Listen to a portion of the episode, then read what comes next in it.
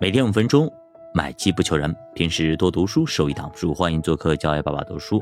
好，来到我们的智慧篇。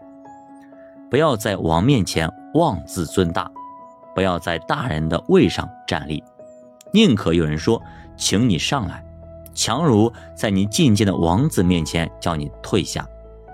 不要冒失出去和人争竞，免得至终被他羞辱，你就会非常尴尬，不知道怎样行了。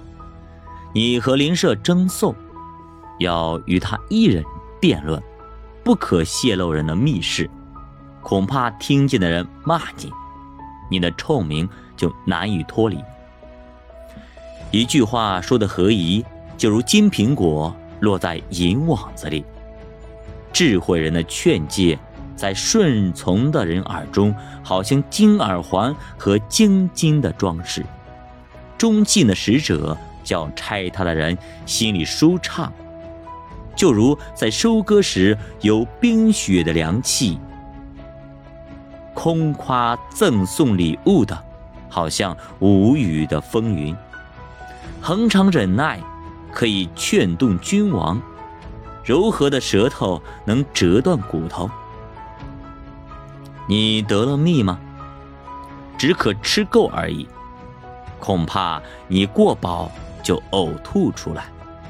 知足常乐。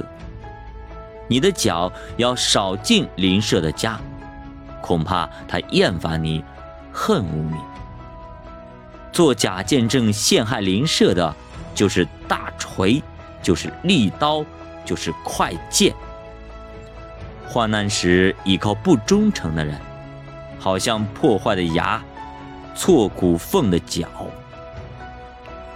对伤心的人唱歌，就如冷天脱衣服，又如碱上倒醋。你的仇敌若饿了，就给他饭吃；若渴了，就给他水喝，因为你这样行。就是把炭火堆在他的头上，你日后必得报答。北风生雨，缠棒人的舌头也生怒容。宁可住在房顶的角上，不在宽阔的房屋与争吵的妇人同住。有好消息从远方来，就如拿凉水给口渴的人喝。一人在恶人面前退缩，好像汤浑之泉、弄浊之井。吃蜜过多是不好的，考究自己的荣耀也是可厌恶的。